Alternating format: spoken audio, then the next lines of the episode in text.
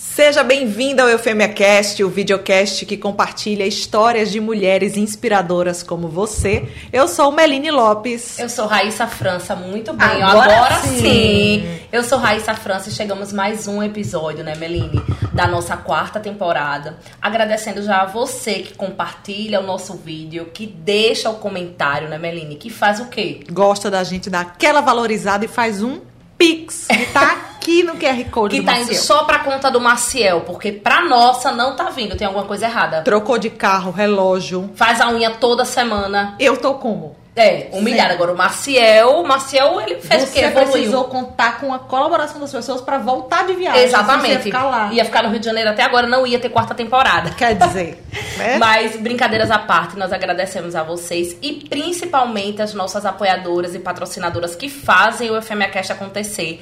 Começando com a Memorável, que está conosco desde o comecinho. O Cada Minuto também, que não nos abandona e dá muita visibilidade aos nossos episódios. E a gata da Olivia Gama com a alma de sereia, que também está nos apoiando nesta nova temporada. Sempre com a gente. E a gente tem uma pessoa do nosso lado, falar em dinheiro, viu? Falamos É. tanto em dinheiro aqui, que ela é simplesmente doutoranda em contabilidade e administração. Menina.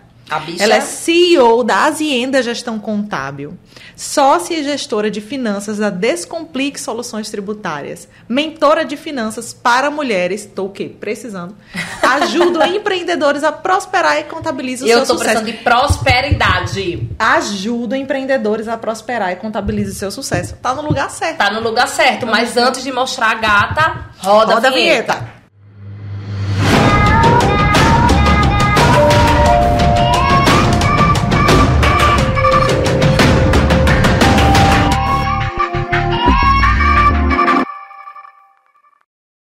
Seja bem-vinda, Tanísia. Veio na nossa paleta, me senti Isso. homenageada. Rica. máximo foi da Seja muito bem-vinda ao nosso podcast. podcast. Obrigada, meninas, pelo convite. Melina, Raíssa, por estar aqui. É uma honra muito grande. E estou aqui para ajudar vocês a prosperar, sim. Eita, que arrasa. O bom é que a gente começa numa velocidade. Eu, e a Melina, eu noto que as, as entrevistadas ficam assim, tipo, É. o que é isso? É. Né? Aí você já tem uma aparência de ser mais calma, Calma, tranquila. mais tranquila. Você é assim. Às vezes. Eu acho que o tom de voz, às vezes, parece ser, mas nem sempre. Porque a gente às vezes precisa estar acelerado mesmo. É, né? Então, eu acho que é mais o tom de voz para agradar, né? Ser É. aquela. ser doce. É, eu não consigo ser doce. Não Né? diga. Não, Nunca não notei. sou doce nem meiga, eu não consigo. Você é que signo? Sagitário. Eita, igual a Meline. Fofa. Você que é Ares, é o demônio. Eu não falo ficar sério, eu não consigo não, é pra Mas, Tanísia, vamos começar do começo. Tem aqui que você é doutoranda em contabilidade e administração. E eu queria saber como foi que o seu olho brilhou para essa área, para pensar em organizar os negócios das pessoas, a organizar a contabilidade das pessoas. Sempre foi o que você quis fazer, contabilidade? Então, na verdade não, por incrível que pareça. Quando eu comecei, na verdade, com 15 anos, a trabalhar no escritório de contabilidade.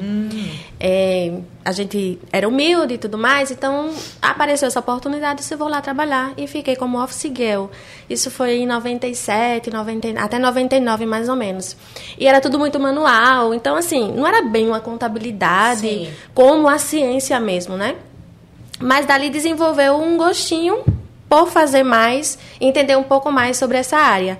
Mas quando eu fui fazer, de fato, o vestibular, eh, a minha primeira opção era ciência da computação. Talvez porque estava ali começando, né, chegar a computação, internet, aquela coisa toda. Então, eu tinha aquela gana para aprender sobre isso e eu queria a ciência da computação. Mas a UFAL era muito competitiva nessa área. Então eu fiquei achando que naquele momento, né, meu pensamento naquele momento, hoje não sou mais assim, Aham. mas naquele momento eu achei não vou conseguir passar. E aí eu fui escolher contabilidade, porque eu já tinha participado de um né, de uma empresa que era de contabilidade, então eu vou fazer contabilidade. Aí fui fazer contabilidade, achando também que era mais números, né, que não era uma ciência, É. mas na verdade Contabilidade é humanas, né? é uma ciência social. Só ci- ciência Diga social. aí. É, diga aí. Pra mim, eu só, eu só penso em Só número. pensa em número também, só pensa em exatas. É, pois é, ela é uma ciência na verdade ela é a ciência, que estuda o patrimônio e suas movimentações, suas mutações. E aí a gente tem essa ideia, né, que é só número, que é isso. Não, mas número a gente trabalha com calculador e resolve tudo, ou uma planilha de Excel, mas a ciência a ciência ela vai muito além, né? Vai mais sobre a essência do que a forma. Então assim, é realmente um mundo diferente.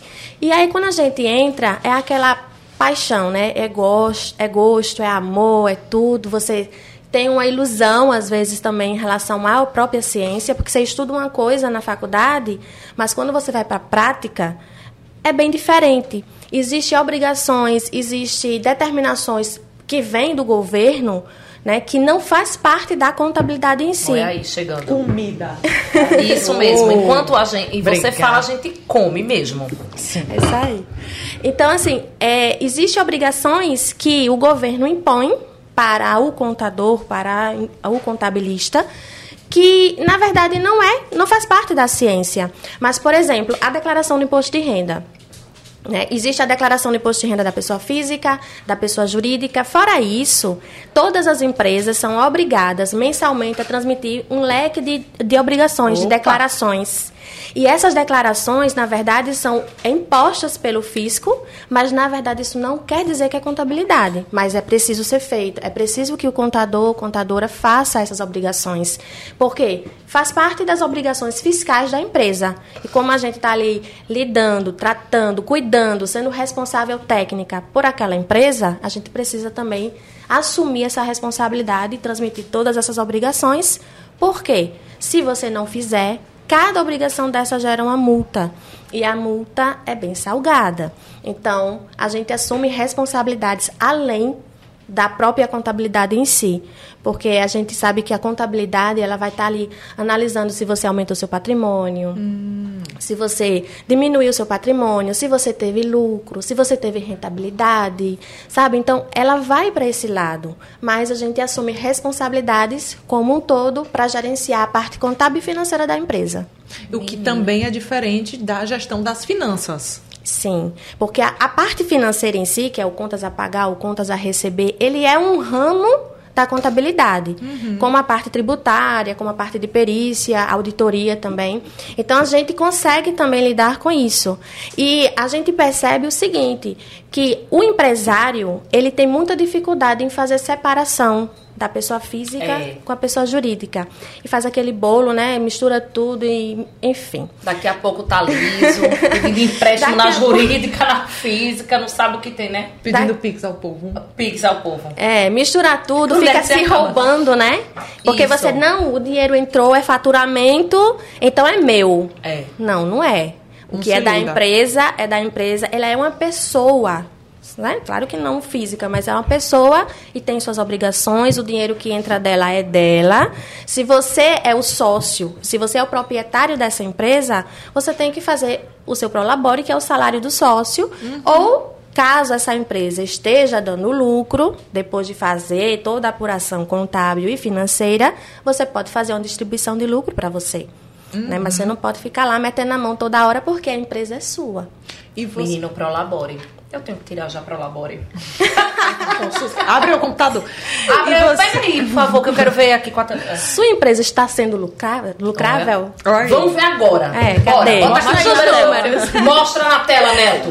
É. E você se encontrou hoje, Tanísia, porque você pensou em ciência da computação e agora está na contabilidade de cabeça. Cabeça. Aí mergulhei. Entrei Cabeça, na contabilidade, fui lá no meu quadro dos sonhos, coloquei a Perfeita. graduação, mestrado. Não estava na conta o doutorado. Mas por que não estava? Porque assim, na época que eu coloquei meu quadrinho dos sonhos, era tão alto isso, tão inimaginável, que eu disse, mestrado tá bom, né? É, a Chegando no isso, né? mestrado, eu tá, tá sat- vou- vou ficar satisfeita.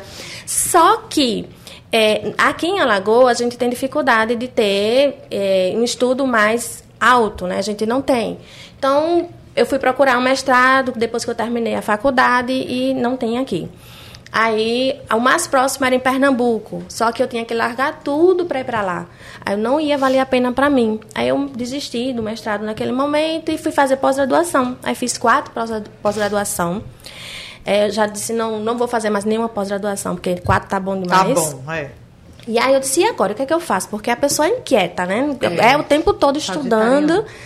E aí eu disse, não, então vou fazer direito. Aí fui, comecei a faculdade de direito, cursei cinco períodos, aí fiquei grávida, que tinha casado, gravidei, eu disse, não, vou dar um tempo, vou fazer um ano sabático. E depois desse ano, eu retorno e termino a faculdade de direito. Aí, nesse período, eu com barrigão, já com quase nove meses, o Conselho de Contabilidade de Alagoas trouxe para Maceió a oportunidade de fazer o mestrado aqui, de uma faculdade lá do Espírito Santo. Aí eu disse, nossa. É a minha chance. eu com um barrigão desse tamanho, assim, e agora? E agora, né? O que é que eu faço? Eu ia parar e também... eu ia parir. Não. Parir é um negócio. É também. Também, né? é. Estava bem próximo disso. Tanto é que eu fui fazer a entrevista do, doutora, eh, do mestrado, né? Toda inchada, já estava no finalzinho mesmo da minha gestação. E aí eu passei na seleção e fui analisar como seria, né, as aulas, seria quinzenais. Então eu disse, não, não vai ser todo dia, não vai ser toda semana, acho que eu vou dar conta. Era meu primeiro filho, né? Na verdade eu só tenho ele. E eu disse, não vou dar conta. Só que eu dei conta. Mas o mestrado ele é um pouquinho diferente de uma pós-graduação. E eu estava naquela imagem, né, que é, seria parecido com a pós-graduação. Seria light, mas não. O negócio é O negócio é mais profundo. é bem complicado. Mas eu tinha uma rede de apoio, eu tinha minha mãe que né, me ajudou bastante. Então a gente chorava, e depois estava tudo Limpava certo. lágrimas, seguia em frente. Continuava e Balança, escreve, chora. escreve, exato. E com a empresa também gerindo a empresa, Sim. que eu também tinha saído de uma sociedade que não tinha dado certo, recomecei. E era tudo junto, misturado, né? Os- os- as emoções todas juntas. Mas deu certo. E final de 2020, eu consegui defender a minha dissertação e concluir o mestrado. E nesse mesmo momento, o meu orientador, ele chegou para mim e disse, já estava na, na pandemia, ele disse, olha, Tanísia, é, eu vou indicar você para o doutorado. Eu digo, oh, me faço não. Eu nem terminei ainda o mestrado. Aí ele disse, não, mas você tem perfil para ir para o doutorado e tal. Eu disse, mas como vai ser isso? Porque o doutorado não seria aqui, seria lá no Espírito Santo. Eu disse, eu não vou ter condição de ir para lá, né? Ter todos os custos. Ficar indo. É, toda hora indo para lá não vai dar certo. Ele disse, não, como a gente está dentro de uma pandemia, as aulas serão online. Opa. Aí. Valeu, pandemia. isso. Isso foi aí, bom. Aí, É. aí essa parte foi boa, né? Só essa parte mesmo. É.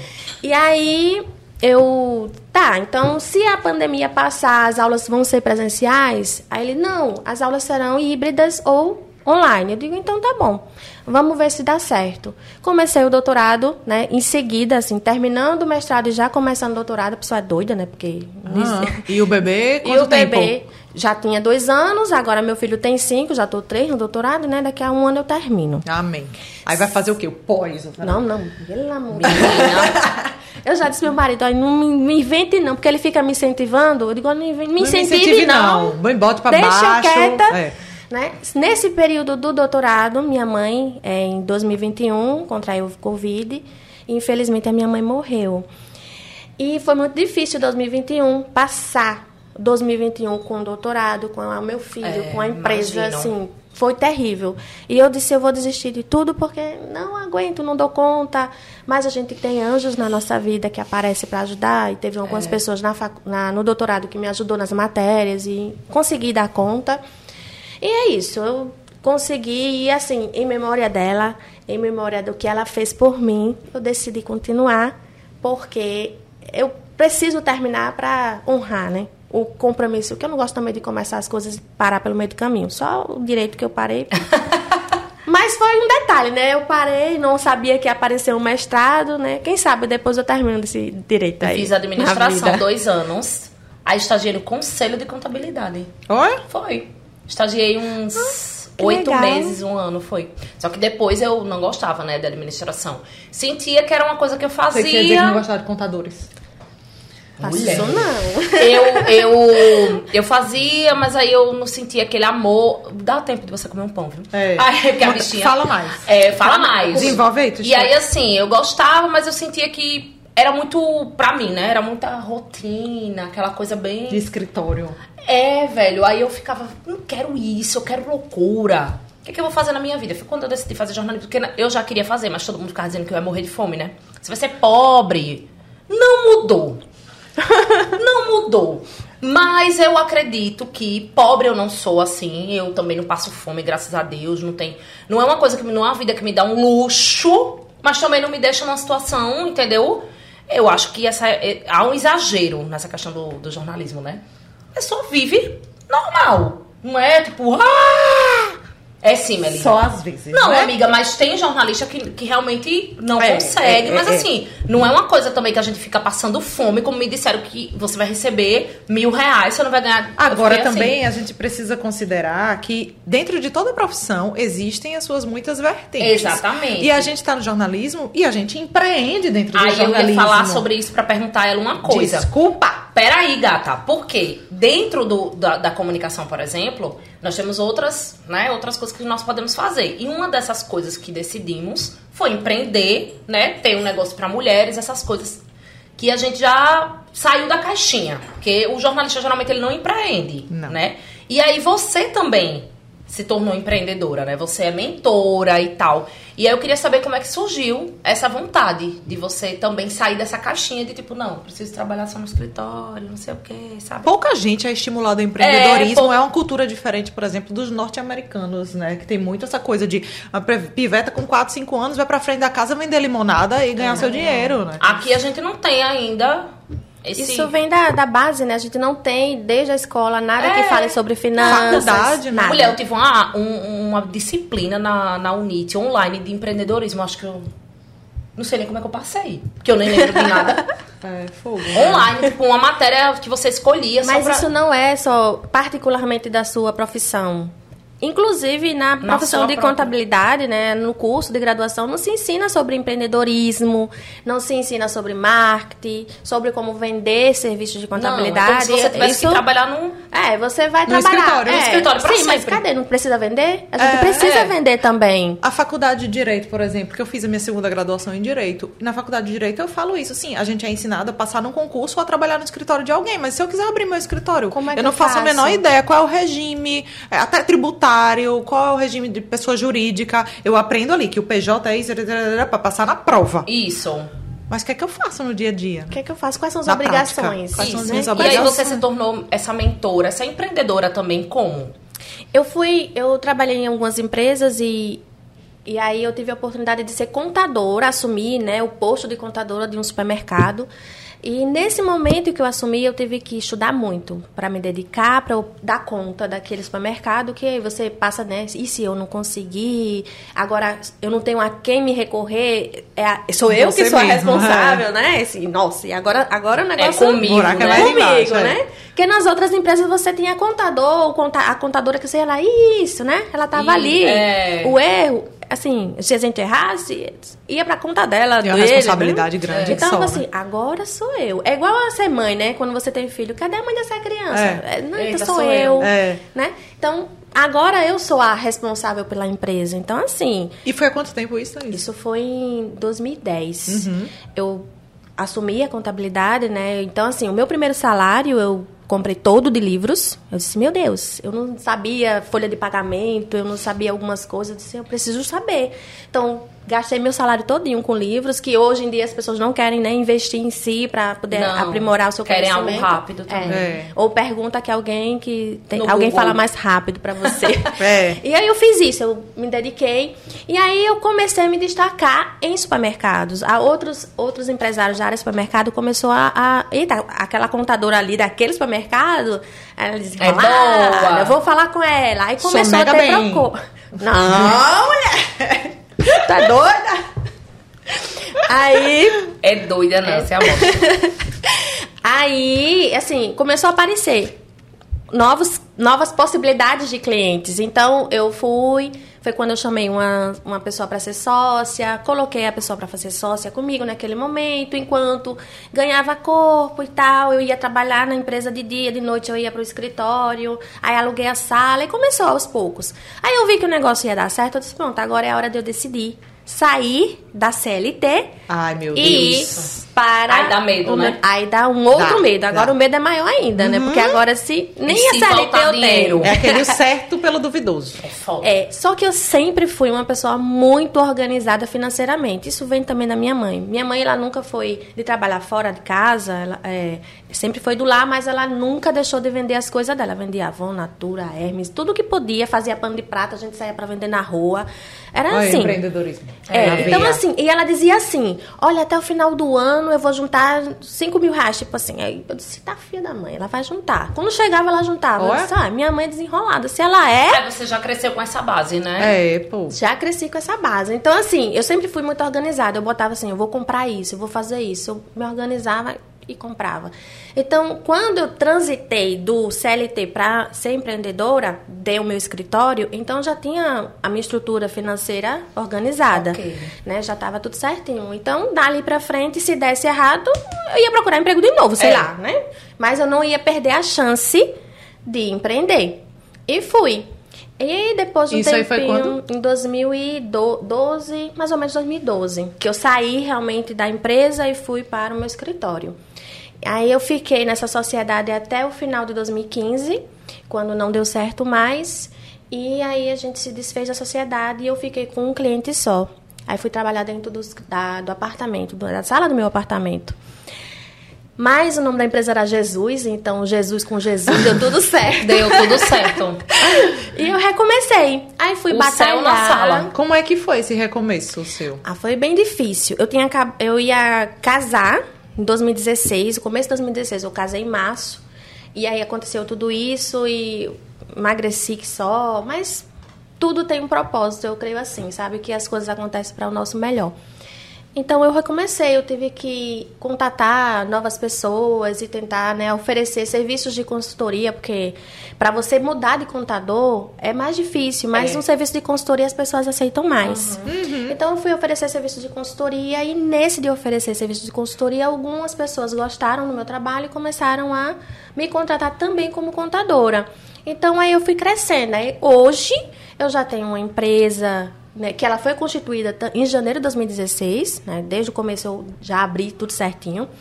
E hoje a gente tem 15 funcionários, a gente atende muitas empresas. Olha que massa. É, e atende supermercados, empresas que têm a tributação no lucro real, empresas que faturam olha. 7, 8 milhões, Ah, empresas sou que eu. faturam- A nossa. Sim, a minha. fêmea. É, o podcast a partir de hoje. Claro! É. Então, assim, se você for MEI ou se você for uma empresa de grande porte, a gente atende e não tem diferença pra gente. Eu porque sou, você eu sou é empreendedor. de, de grande porte. Grandíssimo. E, e onde, onde é que surgiram as mulheres aí nesse processo? Onde é que você decidiu focar nisso? onde eu decidi focar. Então, as minhas clientes, eu tenho clientes e eu tenho também muitos funcionários, a maioria é mulher. E eu estudando essa necessidade, né, de organização da pessoa física com a pessoa jurídica. Então, entendendo também a minha necessidade como mulher, porque eu sei que, principalmente depois que eu tive filho, né, que a gente começa a pensar muito no filho, ah, porque eu quero comprar isso pro filho, não pode ver nada, e Sei. você começa o seu dinheiro indo embora ali, e aí você começa também a ter ambições por outras coisas, como mulher mesmo, e daí você pensa, esse, essa área tá carente. Porque eu vejo muitas mulheres né, sem conseguir empreender ou tendo dificuldades de empreender, porque ou às vezes precisa ficar em casa cuidando dos filhos, ou porque às vezes o marido não, não, não quer deixar, Não enfim, não apoia, né? E eu disse, não, se eu ajudar essas pessoas a se organizarem, a fazer um planejamento, essas mulheres, a se planejar, a se organizar, a conseguir fazer a sua, a sua reserva ali, e ter coragem de fazer o seu empreendimento, de conseguir empreender. Por que não? Se eu sou mulher, eu entendo as dores delas. Então eu vou conseguir mais fácil falar com elas, ter a mesma linguagem que elas. E aí surgiu Nada melhor do que outra mulher pra mentoria. De mulher para mulher, Marisa. E Isso. outra coisa, né, Tanise, a gente tem a questão ainda, é, infelizmente, de, de- do dinheiro, de algo financeiro ser muito ainda ligado ao homem, né? Como se a mulher não entendesse sobre finanças. E até é uma questão muito cultural também, né? E quando você Como se traz. fosse mais racional, Mas né, o é, porque tipo, ah, quem é, quem é que paga as contas? O homem. E tem muito ainda essa questão. E aí quando você abre essa, essa, essa oportunidade de ajudar essas mulheres, né, a se planejarem e tal, você tá ensinando essas mulheres a também lidar com o dinheiro delas. né? Exato. A gente já falou aqui até em alguns podcasts que a gente teve uma base bem ruim, né, financeiramente. Eu tive uma base péssima da minha família toda. Eu cresci a minha família devendo. Eu cresci a minha Sempre família assando e comendo, né? assando e comendo, paga uma conta, descobre outra, paga uma mensalidade, a outra entende. Então, eu, quando tomei consciência de que precisava mudar isso, foi tipo com. Eu tenho 30, com 28 anos por aí. Né? Então, Então a gente precisa falar sobre dinheiro. É. A gente não tem é, o costume de falar. Inclusive o casal não, Aham. né, não gosta de falar sobre dinheiro. Ah, falar sobre dinheiro não porque é um assunto delicado. Uhum. Inclusive, por exemplo, ah, eu vou pagar isso, eu não vou pagar isso. A, a divisão de contas em casa, as pessoas não gostam de falar sobre isso. Tem e quando é para terceiro, não gosta de abrir. Né? Menina, a, A gente tem vergonha. essa cultura de que, primeiro, o dinheiro é sujo. Isso. Segundo, não, ninguém pode saber quanto eu ganho. Isso, né? É é. Não, e assim, se você for perguntar sobre dinheiro, é desculpa. É. É, desculpa. Quanto foi essa sua. Quanto você fatura? Engraçado, sabe? Que quando eu vou falar, tem alguns clientes, clientes, mulheres, eu digo, olha, eu vou precisar, eu sou contadora da empresa. Ah. Eu preciso do seu extrato bancário da, da, da empresa. Pra que você quer meu extrato bancário? Oi, eu sou. Querida, Eu sou a contadora, eu É. preciso saber suas finanças da empresa primeiro. Aí na hora que você vai fazer a declaração do imposto de renda, por favor, pegue o seu informe de rendimento da, dos bancos. Mas pra que você quer isso? Pra fazer a sua declaração do imposto de renda. é santa, Eu dou consagrada. Consagrada, graciosa, minha filha, me ajude É, a lhe ajudar. ajudar, é. né? Então, assim, existe essa. Ah, sete chaves, eu não posso É. falar disso. As pessoas não podem saber se eu tô bem ou se eu tô ruim. E aí eu também me preparei, né? Eu fui fazer cursos de finanças, de preparação de, de, de finanças, por quê? Para entender também um pouco mais. E também um curso de PNL, que é Programação Neurolinguística. Por quê? Muitas das coisas que a gente faz é um reflexo do que a gente viveu. Por exemplo, você falou aí da escassez. As pessoas não conseguem juntar dinheiro. Por quê? É uma escassez. Ela sentiu uma necessidade, ela passou por necessidades lá atrás na infância e ela hoje ela acha que quando tem dinheiro tem que gastar. Eu. Olha, tá vendo? Você precisa da mentoria. Não, tô brincando. Ela tá precisando da mentoria. Não, agora, não, tô brincando, mas assim, eu tinha esse pensamento. Eu tinha, tipo, Ou então ah, eu que- preciso gastar. Não, não Ou- preciso. Isso. preciso Ou então que o dinheiro é guardar. sujo. É. Que o dinheiro só tem pessoas que não prestam, pessoas egoístas, pessoas ambiciosas. Que se sabe? o cara é rico, ele não presta. que, que se é rico, não presta, é fútil, é, é, sabe, é vazio, só pensa no dinheiro. Não, minha gente, o dinheiro é maravilhoso. Maravilhoso. Olhe, o dinheiro, para qualquer propósito na sua vida, Meline tá seja pregando. Qual propósito Deve- for, tá eu creio. que ele- receba. Oxe, eu já recebi, eu já tomei isso. toca. Precisa de dinheiro. É. E o detalhe, vergonha de cobrar. Não pode. Menina, quem mais cobra sou eu. Pois. Dia 5. O que é isso? É. O que é isso? O povo 0303. Sou É, eu, eu. pro povo.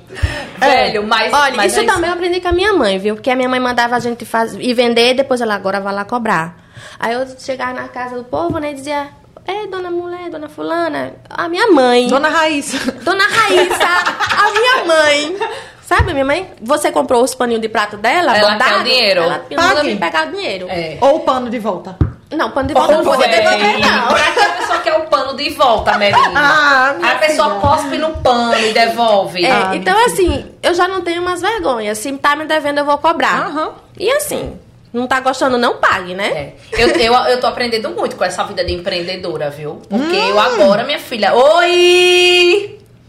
Tudo bom? Dia 10, meu pagamento. Olá, eu tenho funcionárias pra pagar. Não, mas é sério. Eu era muito ruim. Eu tinha vergonha. Que susto. Mas eu tinha vergonha de cobrar qualquer pessoa. Porque eu pensava, meu Deus, que vergonha ter que cobrar. Mas agora que eu tenho pessoas pra pagar, pra pagar, pagar mesmo em dia, eu não posso. Você tem compromisso com outras Não, famílias. é, eu tenho. E com a sua? E eu odeio, eu odeio, tipo, não honrar. Eu odeio não honrar. Tu tá então, me devendo. Tô devendo. Olha, me deixe de ser mentirosa, viu? Antecipei seu salário e tudo.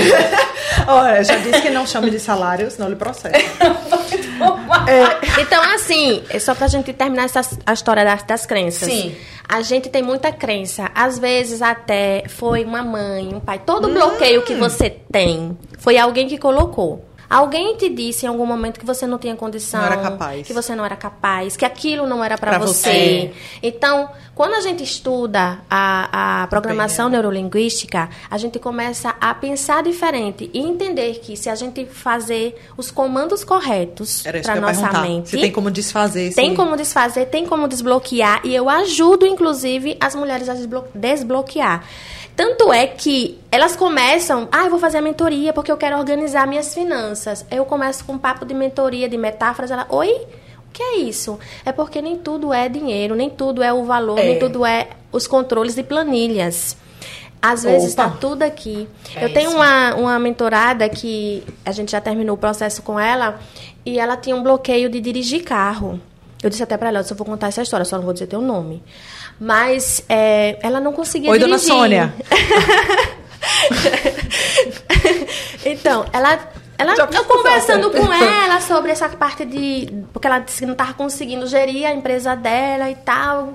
Eu, direção. Ela, ela contou, "Ah, eu não dirijo há 10 anos, não sei o que. Eu disse, peraí, por que, que você não dirige há 10 anos? Eu tenho medo, eu, eu fico me tremendo, não sei o que. Eu disse, pois então, a partir de agora, a gente vai trabalhar você dirigir. O que é que você mais gosta? Ah, de comer, tá. Então vamos lá. Qual é a sua comida preferida? Ela, sushi, não sei o quê, essas comidas aí chinesas, japonesas, sei lá.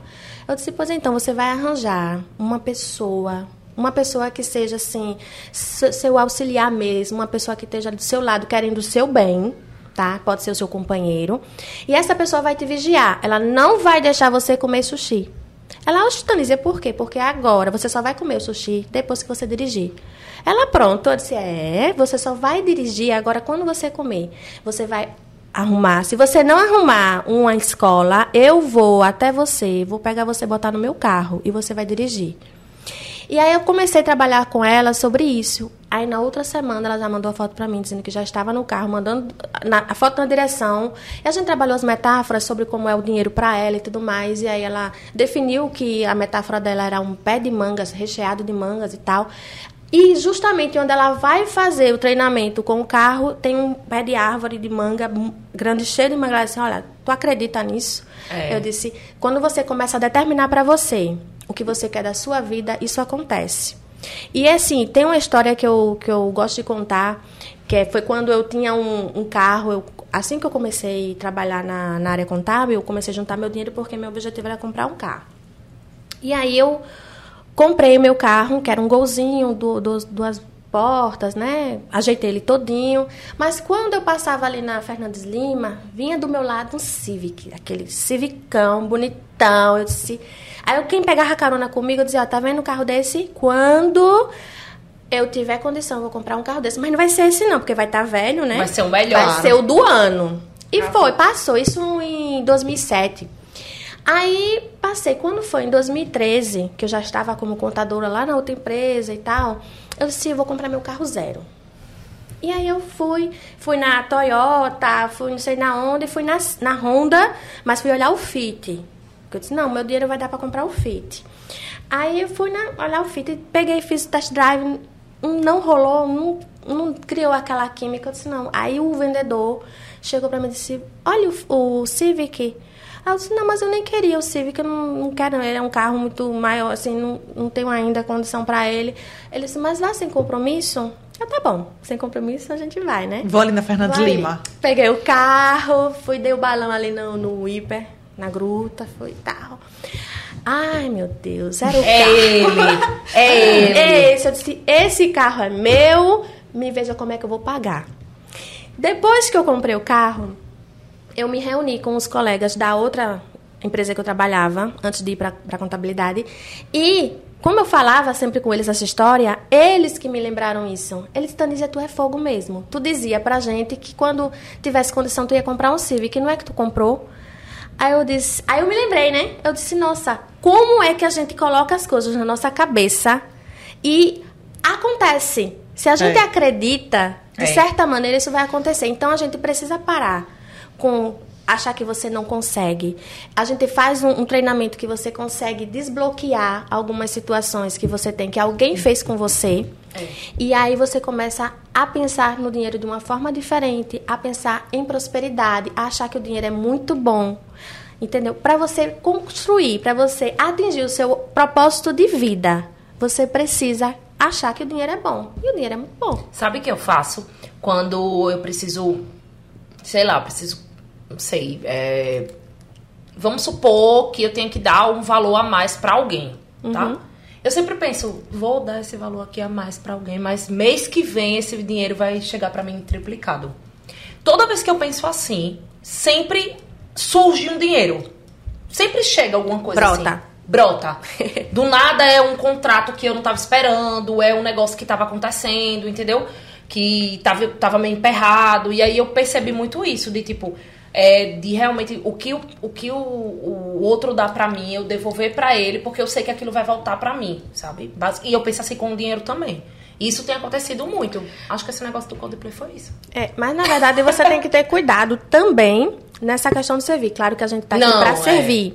Mas tem gente que percebe que você é uma pessoa boa, tem um coração generoso e começa a se aproveitar, a fazer manobras para lhe induzir a Sim, sim. fazer o que ele quer. Então, assim, até nisso você tem que ter cuidado, porque você não pode abençoar quem não pode ser abençoado no momento. Tem gente que precisa passar por processos, precisa aprender coisas. E se você tá ali, ah, fulaninho chegou, ah, bichinho, eu vou dar. E toda vez a mesma coisa, você não está ensinando aquela pessoa a prosperar. É interessante vamos isso sair também. próspera. Como é que desbloqueia o medo de barata? A mulher, essa parte. Porque ela botou aqui, ó, tenho medo de barata. Acho que todo mundo já sabe. Eu fiquei preocupada porque todo mundo já sabe. É o quê? Deu um escândalo nos cantos. Não, então, a parte do bloqueio da barata, eu não consegui achar por que, que eu tenho esse danado esse bloqueio. Talvez Curioso. você, criança, dormindo, a barata passou no seu rostinho. Não Talvez. sei.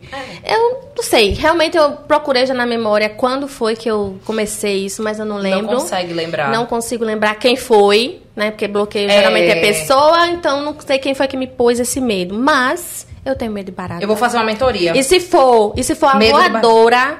Não, mas eu acho que A todas. voadora é sacanagem, né? Porque Todas voam quando, quando eu tô ela não perto. tem plano de voo. Ela não, né? ela não Ela tá mostra. vindo aqui do nada. Ela... Ela sobe no seu dente. No, no, do nada, velho. Não. É. E assim, quando eu chego num lugar, tem uma barata, eu acho que ela tem aquele negócio, ela olha pra mim. Ela percebe. Eu Fareja olho quem pra tem medo, ela, com certeza. ela diz assim, eu vou voar nos seus cabelos. Isso, exatamente. Gente, não tem condição. Quando ela Já começa a voar, comigo. eu saio desesperada.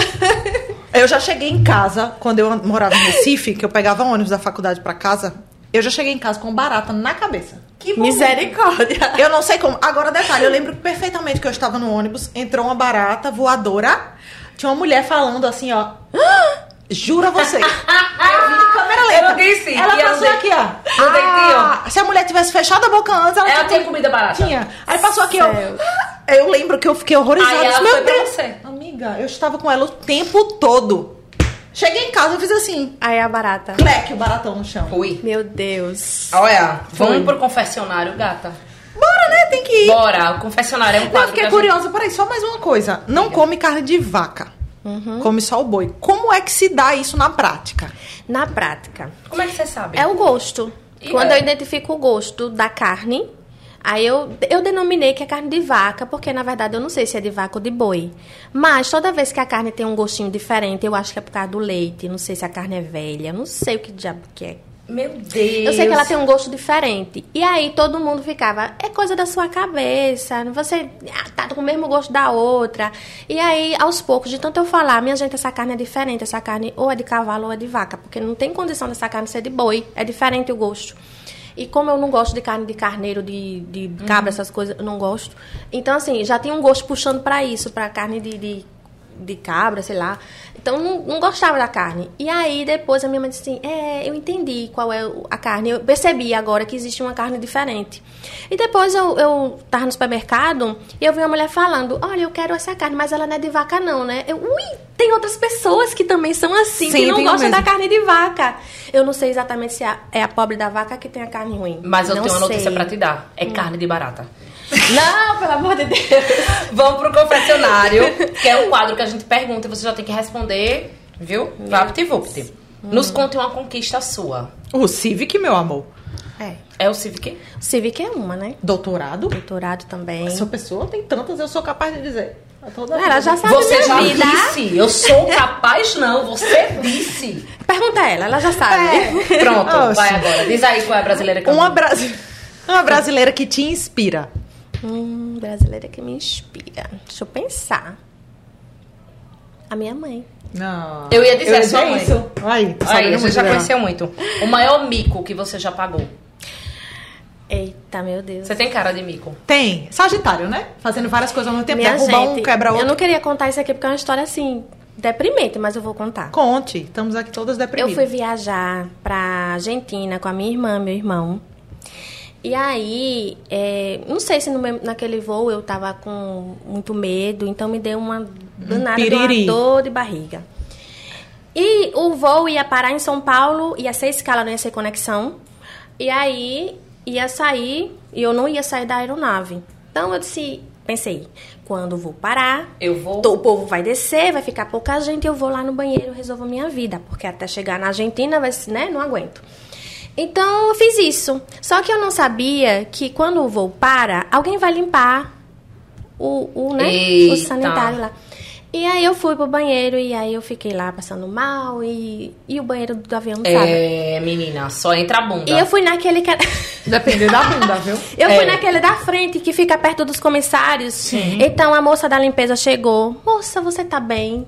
E eu morta de como é que eu saio daqui agora, minha gente? Meu Deus do E céu. aí, Aí eu disse, não! eu tô morrendo. É. aí a minha irmã, achando por pouco a situação que eu estava vivenciando, foi Disse, lá. ela tá cagando.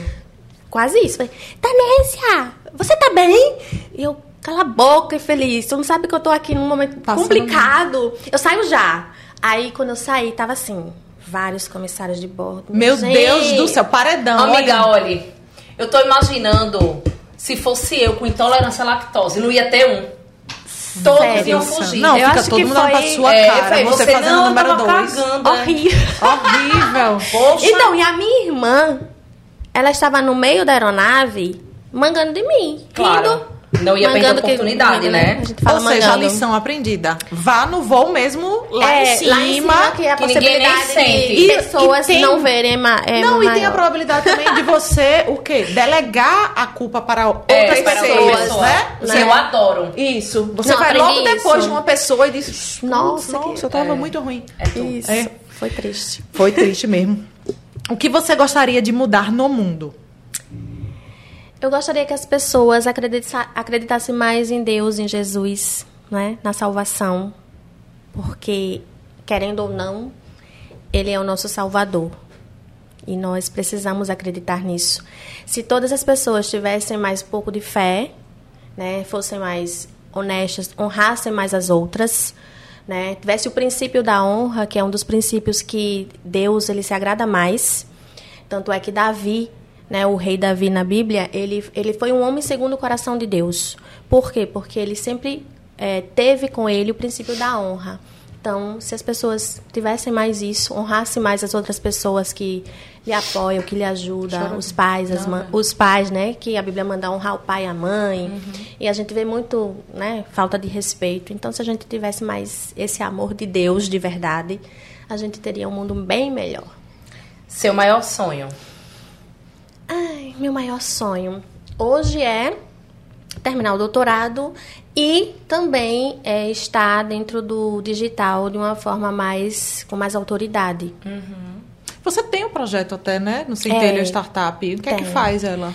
A, é, a gente está fazendo um projeto que faz parte, inclusive, do meu doutorado, né? um- é um dos produtos do meu doutorado, que é um software para ajudar empresas de pequeno porte, as empresas chamadas optantes do Simples Nacional, que é um regime Sim. de tributação, a ter um monitoramento melhor sobre a, se ela vai ser excluída ou não.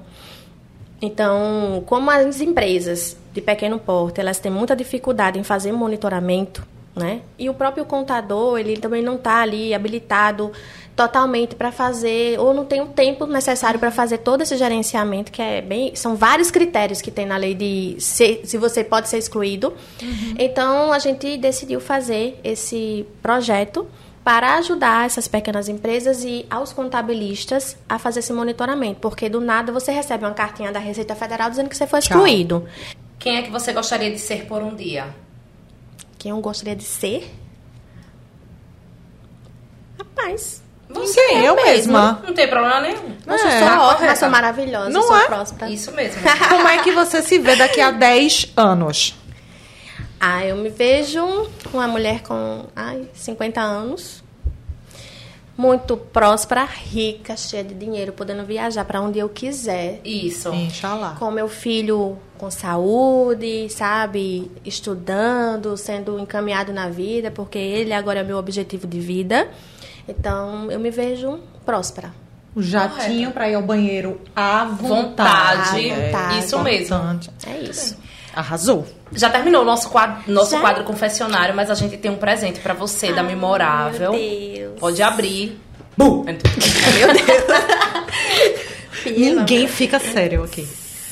Na Pra você não esquecer na sua corzinha, Na na sua sua cor, paleta. é. hein? Pra você não esquecer que você inspira. Ah, que seu trabalho é muito importante, É verdade. né? Que você é uma mulher muito importante. na vida de outras mulheres É. e de outras empresas. e de né? outras empresas, de pessoas. Obrigada, minha gente. Nem esperava por presente. Eu espero Muito que você tenha gostado do nosso bate-papo. Estamos de portas abertas sempre que você quiser contar mais da sua história. É bastante coisa, né?